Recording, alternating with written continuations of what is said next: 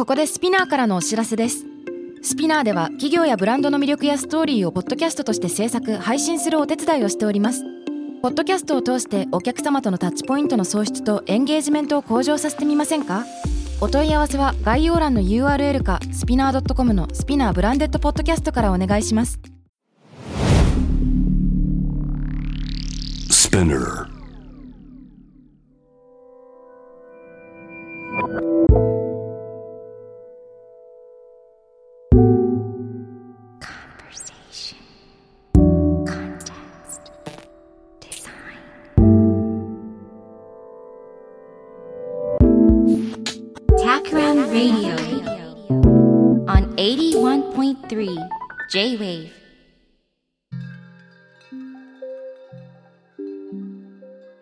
渡辺幸太郎がナビゲートしている 81.3J-Wave Takram Radio、えー今回のゲストは先週に続いてファッションブランド CFCL の代表でクリエイティブディレクターの高橋祐介さんです。今週もよろしくお願いします。はい、お願いします。いやー先週はね贅沢に CFCL の、えーブランドのコンセプトからサステナビリティの取り組み。そして今後そのファッションの世界が社会とともにどういうふうに変わっていくかみたいな話も、えー聞いてきました。今日はですねその普段、まあ、ブランドで継続的にデザインを考えてそれを商品に落とし込んでっていうふうに、えーものづくりを続けていかなければいけない、ね、ファッションの仕事をしていてそのインスピレーションをどういうところから得ているのかというのをね聞いてみたいんですよ。どうでしょう？なんか意識的にあの取り入れてるものとかあるかな？取り入れてるもの。いや、な、なんかちょっと最近なんか忙しくてあんまりちゃんと見れてないんですけど、やっぱ、まあ美術館とか、コンサートうん。とかはよく行くし、まああと、旅行とかはね、結構やっぱ行きますよね。まあコロナになる前は、もう結構な頻度で海外旅行とか、まあ積極的に行ったりとかもしてましたし、まあでも最近は、なんかやっぱ娘がいるからやっぱすごいうん。公園とか、そのなんていうのそういう公園系の旅行に行ったりとかもしますし、公園系の旅行とは？こ公園、なんて言ってたかな。こう先日とかも、あの、軽井沢の、あの、離れ山っていうのが、あの、あるんですけども、はい。あの、そこで、なんか野草を育ててる友人がいて、うん。まあ、その野草の種を収穫するみたいな。へえ。で、いや、すごい素敵でしたよ。やっぱ、こう、浅間山のこう、夕日に照らされた感じとかを見ながら、えー、面何でしたっけ？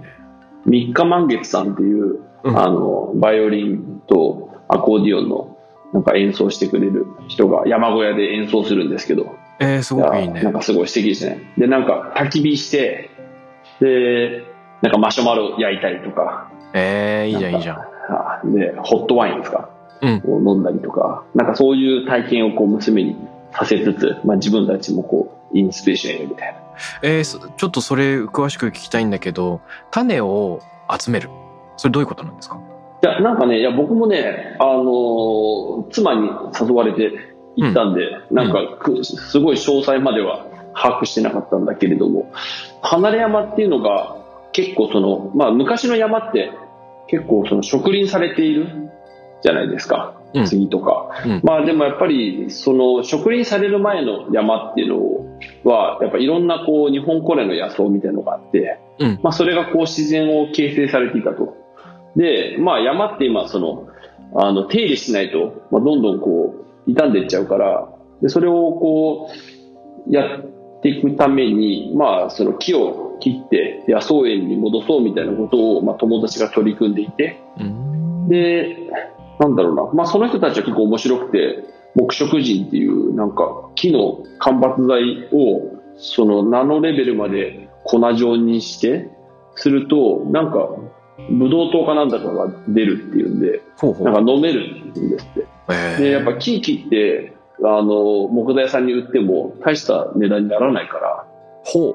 あの、そうやって自分たちで、そのプロダクトまで作って、ちゃんとこう、付加価値つけて売るみたいなことをやろうみたいなことをやっているのの、なんかちょっとこう、一環というか、その山を使って、なんかそういうアクティビティっていうか、なんかこう、学びの場みたいになにもなるといいよね、みたいなことを話してて、まあそれで、種を収穫し、まあその野草園に、その野草の種みたいなものを収穫して、なんか植えてみましょうとか、なんかそういう取り組みをやってるのに参加したということで、ちょっとあんまりちょっと調べてないから適当なこと言っちゃったかもしれないんで。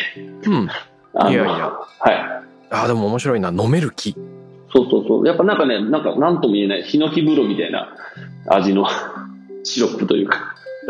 なるほど。うん。あの、ちょっと連想したのは、えー何年か前に仕事で、デンマークの井上ブラザーズ、あの、うんうん井上兄弟と共にですね、えーレストラン訪問したんですよ。でもそのレストランが畑なんだよね。畑の中にある一軒家のレストランで、基本的には各種の野菜や果物を育てて、そして、えー豚なんかも、まあ家畜豚とか牛とかは、牛はいたんだっけな。まあ、あの、豚を主に育てていて、卵とかですね、あとは。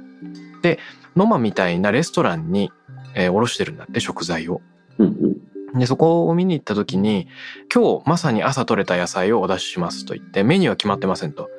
今日ちょうど旬だなと思ったものを積んでくるので、えー畑とキッチンで考えた料理ですとかっていうことを言ってくれるんだが、うんうん。席に着くと、よくセットされたプレートの上にカトラリーとか並んでると思うんだが、そのお皿の上にですね、封筒があって、うんなんか中にいろんな野草の種が入っているっていう形で迎えてくれたんですよ。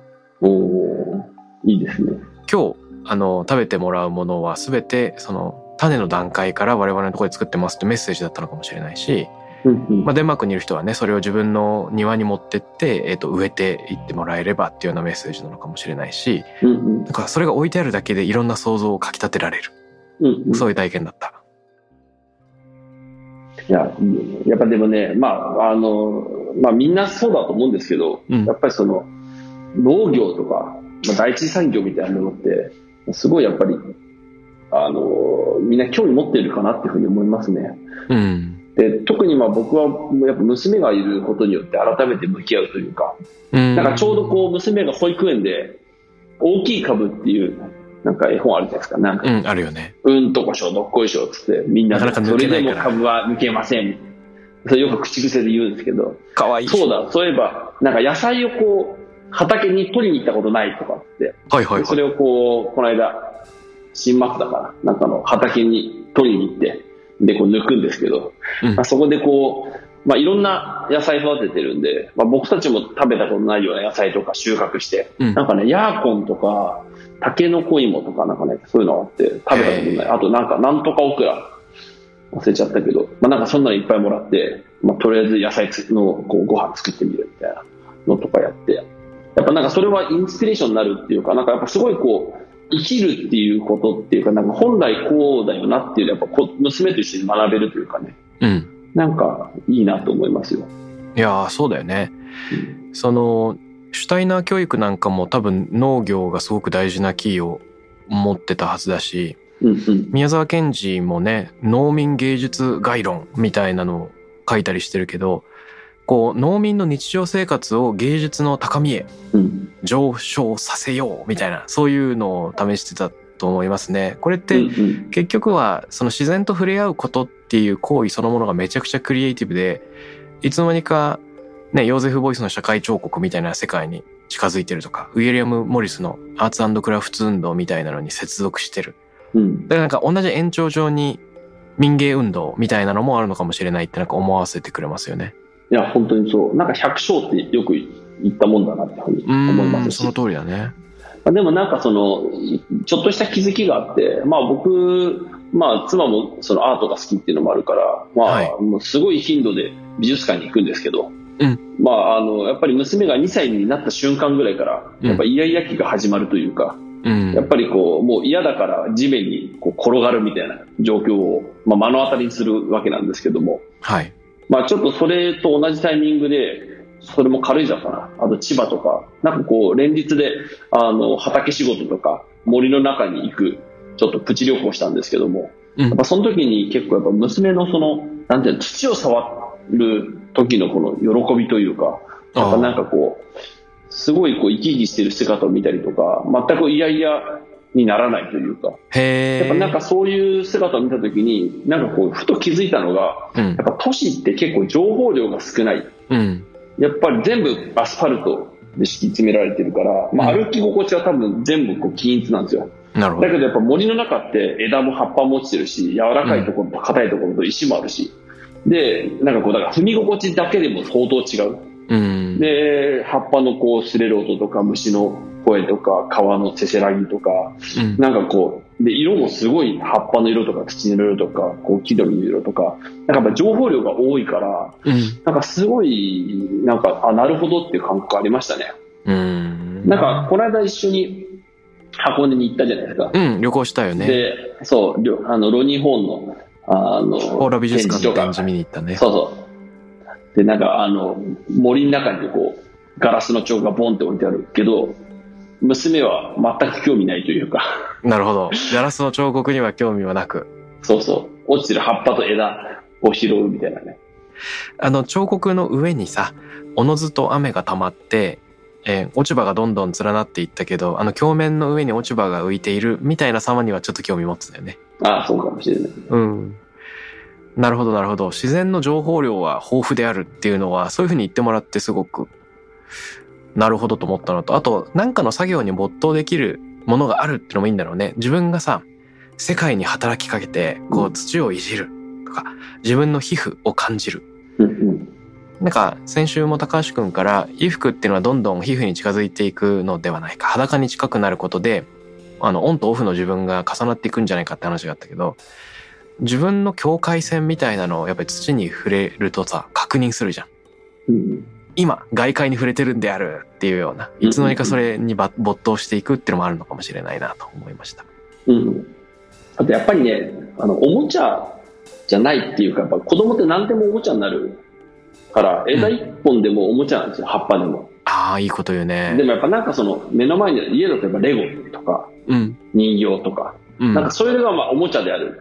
で、なんかそのお皿は投げちゃダメとか。はいはいやっぱはい。なんかそれじゃないじゃないですか、やっぱ森とか自然って。そうだよね。やっぱなんか、そうねそう、やっぱなんかいろんな制限を、やっぱ大人がしちゃってんじゃないかなっていうふうに思いますよね。うん。なるほど。家だとどうしても文明的なものでしか遊べないっていう逆の制約みたいなのが生じちゃう。うんうん。便利だと思いきや。で、むしろ何でもおもちゃになる場。なるほどね。何もないからこそ逆に自由だっていうのをよく言うじゃない。大人はさ、何でもやっていいよって言われると突然できなくなるから、そのクリエイティビティには制約が必要だって言われるけど、その子供の中ではその場にあるものがもう十分クリエイティブな発露になって、オープンな制約になってるってことなんだね。うんうんうん。うんい。や、もうめちゃくちゃクリエイティブですよ。やっぱなんか、娘が、こう、と一緒に過ごすことによって、なんか自分がその、クリエイティブな目っていうのをこう再発見してるっていうか、なんかすごい非常に勉強になるなっていうふうに思いますね。なるほど。娘を通して世界と出会い直しているのか。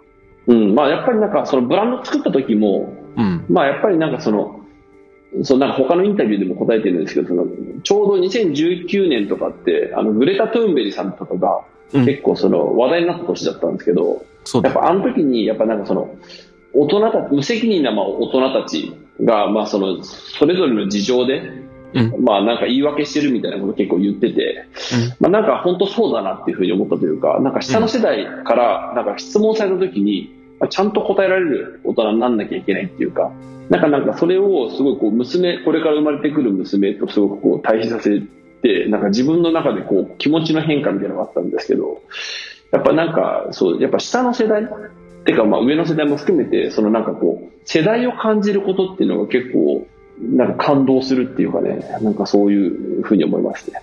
うーん。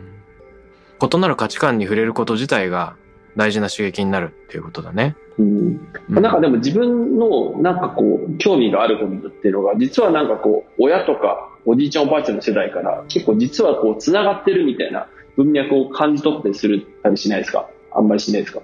え、つまりお親の興味を文化的に受け継いでるっていうこと？あ、そうそうそうそう。うーん。いや、あんのかもしんないね。いや、なんか、小中学生の頃は親父の蔵書に全く興味を持てずになんかつまんないなと思ってたけど、今は気になっているっていうようなことあるわ。うんうんうん。思考性で興味が湧く。うんうん。なんか、そう、やっぱつながりが大事かなって、感動を呼ぶというか、つながってる感じしますね。うん、なるかもしれない。小4か小5の時、母親が油絵とか、あの、やるんですけど、書道とか。自分もあの、キャンバスとイーゼルとね、パレットもらって、アクリル画描いてみたりしたけど、なんかその、絵描くことそのものもあるけど、普段、あの、母親のアトリエから漂ってきてた、ツーンとする、何？あの、アクリル絵の具とか油の匂いみたいなのが。他人のものだったのが突然自分のものになるっていう感覚自体がなんか結構面白かったりしたな。文化だけじゃなくて行為とか感覚ごとなんか受け継いだっていうんじゃないんだけどなんか自分の手元にやってきたっていうような感覚は今思うとすごく面白かったのかもしれない。うん。なんかね、面白いのが、忘れてたことを娘を通すと思い出すんですよね。うーん。なんか自分って親にこういうことされ、させられてたっていうか、なんか、あ、親はこういう気持ちで子に接してたんだなっていうのをすぐ後から気づくというか、うんあとそういえばこれってなんか昔僕もやったことあるな、みたいな。なんか面白いなと思って。こう記憶が蘇ってくるっていうか。あの、今世代の話をしてくれてて、で、その娘さんとのね、やりとりを通したクリエイティビティの話出てきたんだけど、もう一つ実は聞いてみたいと思っていたのが、あの、高橋くんのお家に行くと、すごく現代アートの作品の、が置いてあるじゃないですか。コレクションしてると思うんだけど。この現代アートとの関わりみたいなのをぜひ聞きたいなと思っていて、ね、あの、同世代の人の作品を求めているんでしたっけ？そうですね。まあまあ、あの、えっとね、僕一応、まあ言うほど全然集めてないんですけど、ふむ。あの、一応3つあって、はい。一つは作家と会って作品を描いたいと思ってる。うんうん。で、まあそれってやっぱなんかその、自分がクリエイターであるからこそ、やっぱその、クリエイターの意思とか気持ちとかをちゃんとこう感じ取ってから描いたいし、その本人をそこをやっぱ応援したい。うん。なんかこうギャラリーからこの作家はすごいこうでこうでって説明されても、やっぱりそのセールストークじゃないけれども、うんやっぱなんか本質は感じ取れないかなって思ったりとか、あとは、まあなんかやっぱ基本的には、そのコレクションするんじゃなくて、やっぱ基本的に飾るはい。ことを前提にしたいなと思ってて、うん。で、白黒の作品をなるべくこう買わないというか。結構その色をついてるもの、色って結構破綻しやすかったり難しかったりするんだけれども、うん。やっぱなんか、やっぱその気持ちがすごい、やっぱ見ると、うん。ポジティブになることすごい大事かなと思ってて、やっぱ黒だとその空間は閉まるけど、ちょっとこう夜っぽくなるっていうか、うん。なんかムーディーな雰囲気になっちゃう。もうその壁掛けの時に。うん。で、なんかちょっとこうカラー、色がついてるものの方が結構いいかなと思ったり。で、三つ目がやっぱり、そのなるべく同世代を買うっていうか、まあもちろんその有名な作品とかって、まあもう買えるような値段じゃなかったりもするんですけど、はいまあ。なんかそれをなんか所有したいっていうことじゃなくて、まあ、それは別に、あのそれは買える人が買えばいいしなんかやっぱなんかこうなるべく同じぐらいの世代の人の方が、うんなんて言うんだろうなんか将来一緒になんか成長できたらいいねじゃないけど、うん。そんな気持ちになれるっていうかね、まあ、そういうことは思ったりしてますけどでもまあなんか僕はあんまりなんかね所有欲ってないんですよでも言っても。あ、そうなんだ。うん、まあなんか、みんなで、あの、分ければいいんじゃないっていう。まあただ、その、応援するって意味で買ったりとか、そういうのも気持ちはあったりはしますけど。うん。あの、最初に現代アートに興味を持って、その買おうっていうふうに至るのって、ちょっとジャンプだと思うんだけど、その教科書で読んでいる時代から、うん。自ら所有するっていうところの最初の一歩はどういうきっかけがあったんですか？まあでも最初は結構その、もともと住んでた実家を、まあリフォームして、あの、一人暮らし始めるんですけど、うん。まあそこに飾る作品が欲。しいっていううん。ところからスタートはしてるんですけど、でもまあ、でもその前に、あの、買ったりはしてましたけどね。ちょっとした桑田拓郎くんのお茶碗とか、うん。なんかすごい今では考えられないぐらい、あの、お求めやすい値段でああ、そうなんだ買った。りもしてましたね。そうそうそう。でもまあなんかうちの母親が結構アートコレクションじゃない、まあそういうなんか大層なものはないけれども、うん。あの、してたっていうのもあるんで、まあ、割とその家にアートがあるってこと自体は、その違和感ないというか、自然、むしろそれが自然な気持ちではありましたけどね。なるほどね。うん。あの、もちろん、いろんな創作者に触れる、アーティストに触れる、人の美意識に触れるっていうのが前提としてあると思うんだけど、あえて所有するっていうのはさ、ものすごく真剣に選ぶじゃない？で、その自分で選ぶっていう行為にもなんか意味があるよね。それってただ鑑賞するっていうところを超えた一歩も二歩も生活に入ってくるものを選択するっていうところで、なんか物を見る目がさらに鋭くなっていくっていうのがありそうだね。んまあでもなんか僕、あんまなんか、すごい真剣にっていう感覚ないというか、なんかね、僕、悩まないんですよ、基本。うん。だから、もう、欲しいものは、これ、なんか10秒ぐらいしか悩まないっていうか、ええー、てかなあんま悩んだことないね。そもそも？そう、そもそも。えー、仕事は悩んでないの？仕事は、いや、うーん、うーん、あうん、でもなんか、どうなんだろうな。なんか、めんどくさいな、みたいなことはあるけど、ああ、なるほど。うじうじ考えることそうそうそうはしないんだと。もうやるしかないし、でもまあ、普通に考えたらこっちでしょ、みたいなうん。のがやっぱりある。ただやっぱりその、よく言うじゃないですか、悩むのと考えるの違うみたいな。うんうん。その熟考するっていうことはすごい大事だけど、なんか所有することに対する熟考ってそんなにいらないかなって思って。ほう。だから服とかも、もうなんかこう、全然なんか悩まないというか、まあ最近 CU シールばっか着てるんですけど、その値段関係なく、パーフェッチとかですごい高いコートでも、物見たことないのに買っちゃうみたいな。嘘。最近はね、ファッションはそれがありますよね。そうですね。余計コロナ禍でそういう人も増えたんじゃないかと想像する。まあやっぱりそのデジタルに対する免疫がちゃんとついてるんで、うんやっ。ぱりイメージできるようになったんじゃないですかね、みんながね。ね、そうでしょうね、きっとね。うん。まあでも、そう、だから僕結構その最近、あの、クラシック音楽とか、うんあとなんて言うんだろう、まあそういうこう、歌舞伎とか、うん。表現とか、なんかそういうものにも結構足を運ぶようになったりとかして、バはいはいレエとか。はあれって所有しないじゃないですか。所有できないし。いはい。うん。だから要はそのなんか自分のこう感度を高めてくれるものになんか常々触れるってことが大事かなっていうふうに思ってて。うん。まあだからなんかその所有することにで結局そのかもう所有できできないじゃないですか。しきりしきれないというか。うん。まあだったらもうなるべくギャラリーとか美術館とか足運んでなるべく多くのものに触れた方がいいわけだしうん。とかね。いやなんか思いますよ。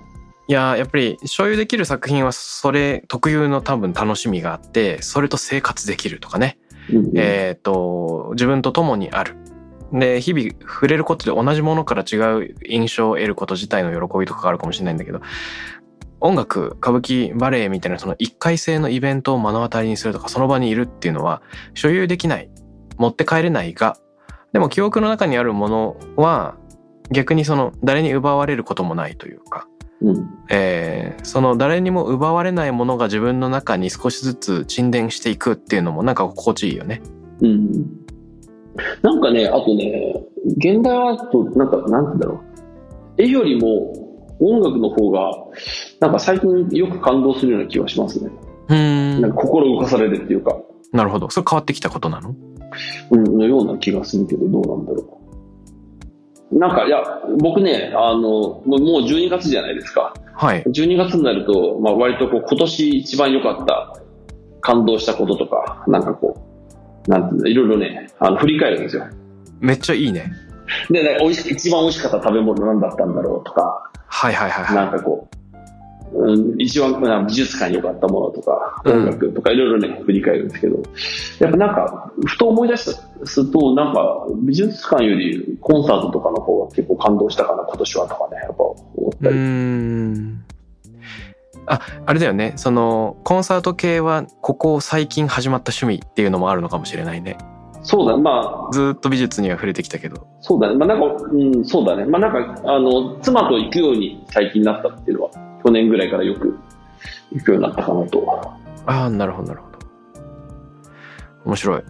この年の最後に振り返るのめちゃくちゃいいな。僕もやんなきゃと思った。うんどんどん流れていってしまうからね。あでもね、なんかその、料理とか、うんこれが今年一番かもしれないみたいな。なんかやっぱこう、なんその瞬間の更新したから。そうそうそうそう。だから一応ね、貯めとく？はいはいなんかこうはい。1月から始まって、ああこれ今年1位かなみたいな。いや、この、今日食べたこれは、その前回のよりも美味しいかもしれないみたいな。勝手にこうやるみたいな。それすごくいいんじゃないの？それ。なんかあの、今の瞬間をたった今集中するっていうのもあるけど、ちょっと未来に振り返れるしおりを挟むようなことでもあるよね。うん。現在にしおりを挟んどくというか。で、うんそうすると自分で何か新しいものを作ろうと思った時に、そのしおりのところを見返してみようっていう気持ちも働くかもっていうのはちょっと貧乏症すぎるだろうか。い やいや、いいと思う。やっぱね、日々忙しいからね、忘れちゃうんだよね。うんうんうん。だからなんかこれに感動した自分がいたっていうことをなんかこう心に留めておくってなんかすごい大事な気がしますけど。いや、本当そ。れがなんか後から振り返ったら実はターニングポイントになってたのかもしれないし。そうだよね。うん。たった今は分からないものが後から見えてくることはあるよね。そうそう。うんでもやっぱなんかね、そう。だから最近だとその本当に、あの、この間言ったその離れ山で、うんそ。の三日満月さんっていうあのユニットが、その演奏生で小屋で演奏しながら浅間山にこう沈むこう夕日を娘を肩車しながらこう見る、聞くみたいな。の時に結構なんかちょっと鳥肌立ったんですよね。なでもそれは多分ね、音楽だからじゃなくて、なんかそのシチュエーションがそうさせたんじゃないかなと思ったりとか。ああ。あまあもちろんだからその、いろいろこう、記憶に紐づいたりもしてるから、ふむふむ。とか、なるほどね。なんか感動。え、どんな場だったんですか、その体験自体は。あ、その、い今、その、話した、今話してくれた。うんそのうんさっき言った、その、野草の収穫のクライマックスが、クライマックス。まあ、そういうバイオリンと、あの、アコーディオンの演奏をしてたの。多分でもその、バイオリンとアコーディオンの演奏自体が、なんだ普通のこう、コンサートホールで行われてたら、あそこまで感動しなかったんだろうなと思うんだよね。やっぱそこにこう、自然と、あとその、ジェネレーションと、そういうこう一体になった感時に、なんかそういう感動があったんじゃないかなっていうふうに思う。だからあのー必ずしも、なんかそのすごい至高の音楽うん。とか、すごい高級な食材食べたから感動するとは限らないわけじゃないですか。まあ、そりゃそうだ。あ、もちろんなんか僕ね、あの、この間、あの、佐渡豊さんとあの、反田恭平さんのピアノのこうコンサートとか気に入って、あの、この間、あの、ショパンコンクールで、はいはいあの、2位だったじゃないですか。あったんですね。そうそうそうそう。で、やっぱなんかその、反田さんの、うんあの、ピアノのこう、あの、パガニーニの、あの、ラフマニノフと、うん。で、2曲目が、あの、プロコフィエフのピアノ協奏曲で、それを、その、2つ連続で弾くっていう、うんなんかもう、指つっちゃうんじゃないのみたいなのとか、やっぱなんか迫力やっぱ結構なんか、おーみたいな感じはね、あったりとか、例えば。なるほどね。でそういう思考のものを触れるっていうか、その熱量みたいなものを触れる感動みたいなのもあるし、あるよね。まあ感動の種類はちょっと違ったかもしれないけど、やっぱ、感動っていいなと思って。いやー僕あの時々ご飯をご一緒している小林さんっていうお友達がいるんですけど先輩なんですがその人があの音楽大好きでねショパンコンクール予選からたくさん見たんだって今回は YouTube 配信をしていたので。でとにかく最近の傾向として楽譜に忠実にスタンダードに上手い人っていうのがほとんどその勝ち残らなかったのが面白いっていう話をしててうん。ミスタッチなんかもあるんだけれども他の人がしないような自分の表現を持ってるっていう人がたくさん残ったっていうのが今回の特徴だったと。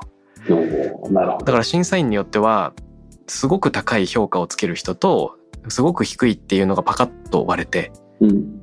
で話題になったのはねあある人がこの人が、えー、と点数を獲得できないのはおかしいって言ってその場でその審査員票にサインをせずに立ち去ってしまった人がかつていたとかっていうのをなんか教えてくれたけどへーいやもうショパンコンクールとかの入選した人はほぼほぼ差がないというか、うんもう好みの問題だなんてことはね、うちの父親とも喋りましたけどね。なるほど。いいですね。両親でそういう会話が。あ、両親じゃなくて、家族、親子でそういう話ができるのは。ちょっと話が変わるんですが、はい。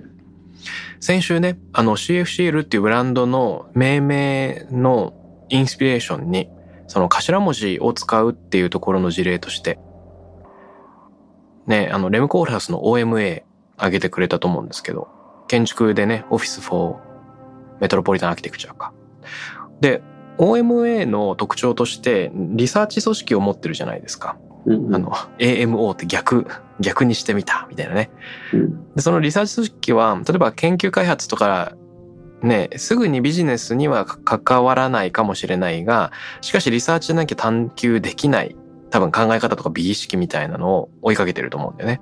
うんで、プロジェクトになると OMA と AMO がや、一緒にやったりすることもあるみたいな。ううんこれ CFCL もなんかこう逆さ読みのリサーチセンターみたいなのを構えるとかっていうのはあり得るのかなっていうのをちょっと聞いてみて。いや僕なんかその、逆さにすることはないかもしれないけど、CFCL ってまあ、の C ってその Clothing じゃないですか。はいはいはい。もともと一番最初って、 Company for Contemporary Life とか、 Corporation for Contemporary Life の C だったんですよね。うーん。まあだけど、なんか、わかりづらくねみたいになって、まあ、 Clothing for Contemporary Life でいいかみたいな感じで、まあ、まとめたんですけど、まあ C って結構いろいろ使えるなと思ってて、はいはいはい。なんか、それこそ、器とかお皿とか、なんかやれたら、その、なんか Ceramic for Contemporary とか、なんかいろんな、んか何でもできるじゃないですか。うん。なんかその、カフェ、カフェ業態を始めるとしたら、なんかこう、カフェフォーコンテンポラリーとか、コーヒーフォーコンテンポラリーとか、レストラン始めるときはそう、なんかクッキングとか、クッキングキャンティーンとかね。そう、車入れたかったらカーもあるし。あ、なんかコースやるときはコロンとかね。ああ、コローニュありだね。とかなんかいろいろできちゃうから、なんか、うん。なんか何、何から始めようかなみたいなことを勝手にこう想像したりとかね。ああ、もう展開はもともとやってみたいんだよね。うん、と思いますけどね。あの、どこかのインタビューで読みました。なんというか、もともと幅広くやってみたい。例えば建築にも興味がある。うん。でも、世の中に表明する肩書きが必要だから、ファッションデザインを名乗って、そのファッションの勉強をしてそこから始めてるっていうような、どっかのインタビューで答えてたよね。いや、そうなんですよ。結局、肩書きって面白いですよね。うん。あなた何してる人なんですかみたいな感じで。なんかいろいろやってる人いっぱいいるじゃないですか。うん、いるいる。でなんかこう、肩書きって、なんか、まあ、でもコンテクストデザイナーっていう言葉を選ばれたわけですよね。うん。だなんかそこからまたこう、よりそれって多分、社会にどう見られたいかみたいなことが肩書きになってるわけじゃないですか。そうだね。だからなんかその、で、自分の本当に興味があることと、なんか社会から求められていることのギャップっていうか差っていうのが結構また面白いなって思ったりもして。でもどちらかというと自分がやりたいことよりも求められていることを肩書きにした方が、なんか仕事は来やすいというか、うん。なんか自分のこう、アセットは積みやすいみたいなのがあったりするのかなとかね。うん。肩書きもね、その、所属を示すものもあれば、うん。専門分野を説明するものもあれば、ミッションを説明する、まあ、姿勢を説明する、いろんなタイプが多分あるんだろうね。うん。いや、だからなんか、なんとか企業の社、なんかこう、部長ですとかって言われても、うん。その人が何者であるかは全く見えてこないっていうか、見えてこない。だからね、面白いですよね。肩書きって。なんかあの、もしかしたらその、フォーコンテンポラリーライフというのが、高橋くん自身への投げかけになっていて、現代を生きるというのはどういうことなんだろうっていうのを高橋くん自身が問い始めているからこそ、ウーム、クッキングかコーヒーか セラミックかみたいなのを、まあ自問自答が続くための枠組みになってるのかもしれないよね。うん。うん。いや、と思いますやっぱなんか、し、さっきも娘の話すごいしましたけど、はいや。っぱなんかこう、今生きてるっていうことをすごくこう実感しながら生きてるんですよ。なるほど。だそれがきっとなんか、次の取り組みに絶対生きるだろうっていう、なんていうのそう子供と仕事をくっつけちゃいけないのかもしれないけど、まあでもさっき話したようにその AI とかうん。IoT とかどんどんなくなっていったらクリエイティブな仕事っていうかその自分のプライベートと仕事の差がなくなってくると。うん。で、なんかそれとなんか結びつくような気がするんですよね。うん。面白いな。あの、今生きることに集中するといえば、仏教とかマインドフルネスなんかを想像するんですよ。思い。い返すというか。あの、例えばね、座禅を組んだり、そのマインドフルの状況にあるっていうのは、たった今その瞬間、今ここに集中するってよく言うけど、でもそれとは少しだけ違うかもしれない今の高橋くんの話は、例えばすごく美味しいものを食べた時、すごく素敵な展示会に行った時に、これが今年一番かもしれないっていう、今ここと、あとメタ視点が同居してるじゃないですか。うんうんうん。その両方あるっていうのがちょっと特徴かもしれず、面白いとこだよね。うん。なんかね、僕、あの、体験型って言ってたんですけど、うん。なんか経験に対するなリスペクトが強いというか、うん。なんかこう重きが重いというか、うんうん。っていうのは結構特徴かも。だから何でも自分でやってみて納得しないと納得しないっていうか、おー。っていうなんか生き方をしてる可能性があります。いいね。なるほど。な体験っていう入り口から物事を理解していく。なんかこの件ってなんかいろんな人と会話していく上で体験が意外となんていう一番重要じゃないっていう人も結構いるっていうことに、まあ、大学生ぐらいの時に気づいたんですよね。うんうん。そうそれが結構驚きというか。で、なんかその時は理解できなかったけど、まあなんかその後気づいたのは、あ、なるほど、じゃあ僕はこれがなんか自分の生きる道というか、なんか自分のこう、まあよく言えばセールスポイントなんじゃないかなっていうふうに思ったっていう。なるほど、なるほど。実は先月かなゲストに来てもらった島光一郎さんと話していたのは、旅に出るというのは体を動かす、まあ実際に物理世界を体験するっていうことで、で、本を読むっていうのはその心理世界を体験することであるっていうような。で、どちらも多分とても価値があって、まあ体験してみなきゃわかんないっていうのは言う通りだけど、例えばファンタジーの世界とか SF の世界は体験することができない。でも、読書によって得られる体験世界は自分だけのものになって、それも体験の一つの種類であるっていうのがあってね。多分、あの、このバランス感覚みたいなのは人それぞれ独自のカクテルがありそうですね。うんうん、面白い。うん。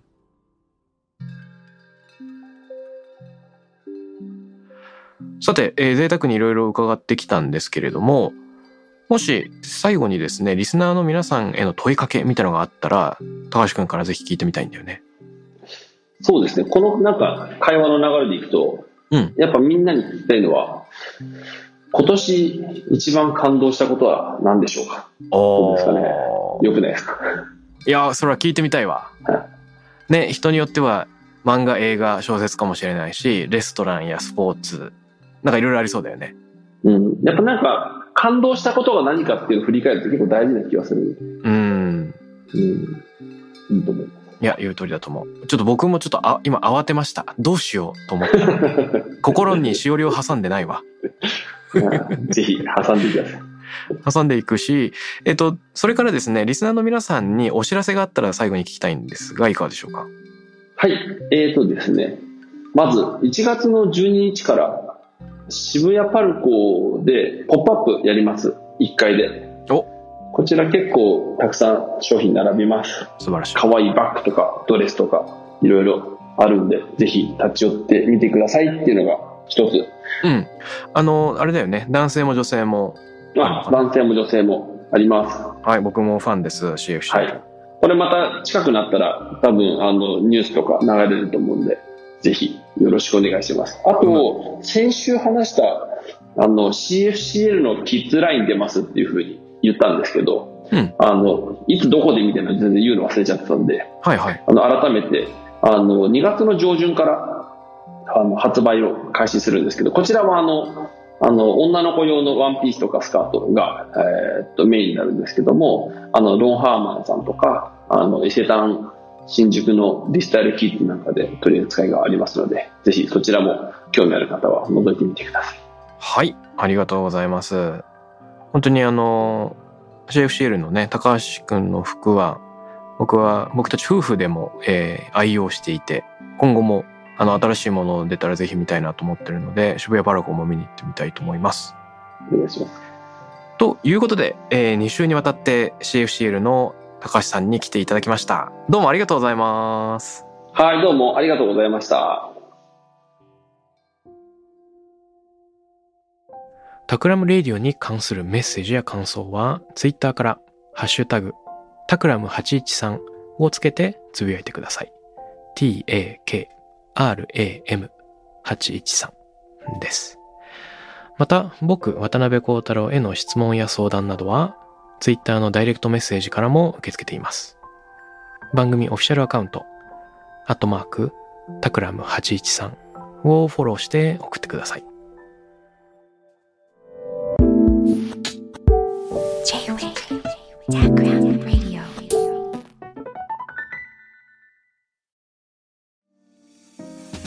ここで SPINEAR からのお知らせです現在さまざまな企業のブランデッドポッドキャストを制作している SPINEAR では自社開発したポッドキャスト管理システム SONICBOWL を用いたオリジナルのアンケートを実施しています。リスナーの属性データを可視化することで御社のニーズに合わせたコンテンツ制作が可能になります。 SPINEAR ホームページ内のコンタクトよりまずはお問い合わせください。